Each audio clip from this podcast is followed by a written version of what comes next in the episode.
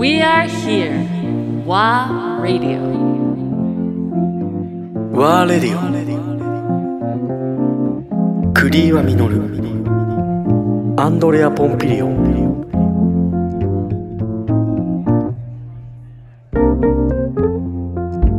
その後はだけど面白い空間なんなんだろうあの空間欲のスペースなんだよねある意味、うん。だからなんかこのバーのこのなんだろうこのサイズ感はい。も含めてなんか懐かしい感が、あだってそんな大きなカウンターじゃなかあったですよソワねットは3メートル弱でカウンター4席でした。ね4席、うん3メートルもある。3メーター弱ですね。ちょっと高めの高めです。あ厚みのあるすげえいい高めにしたのは、うん。あえて落ち着かないようにしたんですよ。あなんで？若干座り悪くした方が長釣りにならないんですよ。あ面白い。そういう設計なのあれ低くするとうんだらしなくなるんですよ人間って酒飲んでる。と確かに。あの姿見たくなくて。こうなってっちゃうんだ。そこうい。う感じうそういう店にしたくなったんですよ。うん景色を美しくしちゃったんで、はいはいはい。あとあの高さ実は女性にはちょうどいいんですよ。うんうん。であのお客様の層としては4割女性にしたかったんですね、うん。そうなりました。結果的にね4割。月によっては逆転してました。うん。で皆さん一人で来てくださってやっぱ女性が一人で来れる店って安心できる店だと思ってて、確かに。もう何でも心地心の地心地、居心地とか考えてたので、うん。あの音の環境もそうですけど。知らないあのまあ僕はだから栗原さんのソーワットはまあ自分が住んでる地域というかまあ攻めるエリアからやっぱ銀座は離れてたからなかなかうんうんっていうのもあって行けなかったんだけどなんだろうやっぱりなんとなく自分の地域にあるバーとかを攻めてみたいと思って探索するじゃないですか、うんだけどもなんかないと入りにくいの。うんうんでなんなんなんかなんだろうあの身内だけがなんか集まってるような外から見てあるじゃない？入っていくとギロって見られる感じ。そうそうそう。全員にギロってであれが嫌で。自分もあれを経験してて常連感を出したくなくてうんあのソワットのお客さんに言ってたんですけどお客様が入ってくるときにの必ず見る人がいるんですよ。うん。癖で「やめてください」気持ち悪いですよって。普通にお客さんに言ってたんですよ、そうなんだ、うん、そうややあれがやっぱりそう。あれでもうあーってして静そうかにあ入っちゃいけないんだなと思う瞬間ってあるじゃないですか。自分はそれ体験しすぎててそんな店に絶対したくないと思ってて。うん。ら常連に冷たい店でしたね。面白いねよく言われましたよクリちゃん。冷たいよねと。うん。新しい人に優しいの当たり前じゃないですかつって。それは帰ってくださいって普通に返しましたから。え理由として。はそういうこと？そのやそうそうっぱりそうそうそう。入りにくい空間にはしたくないっていう。さっき言った5年間紹介にして一緒に作り上げてきたっていう結果、うん。一緒に空間にいてほしかったんですよ。うん。うん。ということは、新しく入ってくる空気感、人うん。に対してん。一緒に対応してほしかったんですよね。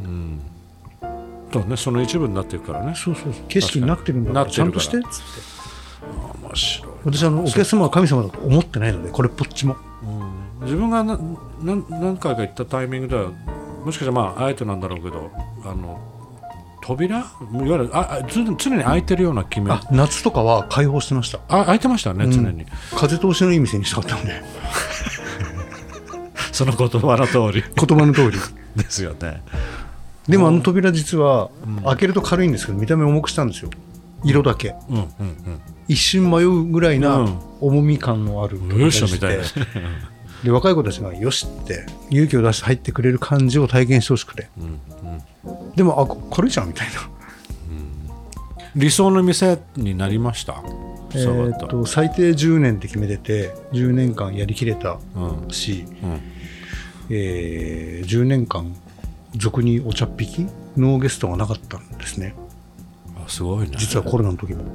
おおあの私一切営業メールしない宣伝しない、うん。SNS で営業告知だけっていうのを貫いてたんです、うん。取材も断る、うん。それ貫いてきて、うん。お茶っ引きゼロは誇りにできるかな。すごいですね。と思います。それは銀座の人たちにも言うとすごいね。しかも10年やったんでしょみたいな。今3年ですか大体まあ目標としては10年。最低10 10年って決めてたので、それはなぜ？えー10年11年目で祝いたかったんです。うんうんよくあの周年だって言ってお客さん集めて、シャンパンボトルとかお金使わせる人いるじゃないですか。ある。私の誕生日みたいな、ん。アホかってどっかで思ってて。そうそうその感覚じゃないもんね。その感覚全然なくて。ないからね。しかもあそこ12時で閉店したのは、うん12時以降ってお客様の層が変わるんですね。うんうん要は銀座で終わった人たちが帰ってくる、もうそこはいらないって思ってたんで、うん12時に終われば終電で帰れるでしょ？メトロでっていう時間帯にしたんですよ。確かに、うん、はいはいはいで店の空気を守りたくて、ん。一日の終わりは0時なんだからもう5で終わろうって言ってもう返してましたよ。普通に。終わりっつって。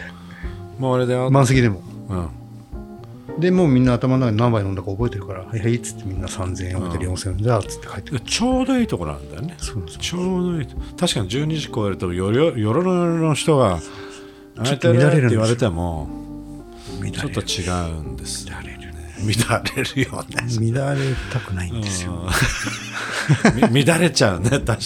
そうなんですよ、まあ、そういう経験もしてきた結果ですよ、朝まで六本木で飲んでぐだぐだになって六本木通りに寝転んでる自分とかも経験してるので、うん、やってやった。そのみっとものさ分かってるからねみっ自らもともさ それこそあのさっきの渋谷のバブルの話ですけど、今でも覚えてこれよく笑い話をするんだけどクリスマスシーズンホリデーシーズン始まってラルフ・ローレン白のダブルのスーツを出してたんですよ。でスタッフ着なきゃいけないっつって。うん。着なきゃいけない。まあ着てたんですけど、うん。そのまま飲みに行ったんですねでキャメルのコート着てダブルのスーツ着てうん。コンビシューズ履いておかっこいい。そう飲み行くじゃないですか。うん。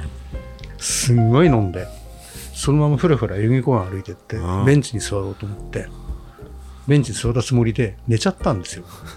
どこで座ったの？朝起きて起こされたんです。うん。警察官に。うん「大丈夫ですか?」って言って。でも白のスーツにキャメルコートじゃないですかマフィアっぽいじゃないですか。どう見てもそうよ。職質されるぐらいの勢いで起こされたのは今でもある石のステージの上ですよ。え？こんなに。そこ行っちゃったの？ベンチだと思ったらベンチじゃなかったの？ねあそこに。寝てたんです。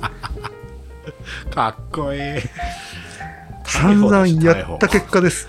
やった結果いやいやよくないでしょこういうの。ってね浜田山の駅前にゴミ箱に寝てたとかね、うん結構あるんですよ私。そはいはい。やばいね。そうそれは経験しないとね。経験しないと分かんないし、わかんない。あの思いってしなくていいでしょってどこかと思ってて、もうもういいよね。もういい。もういいよね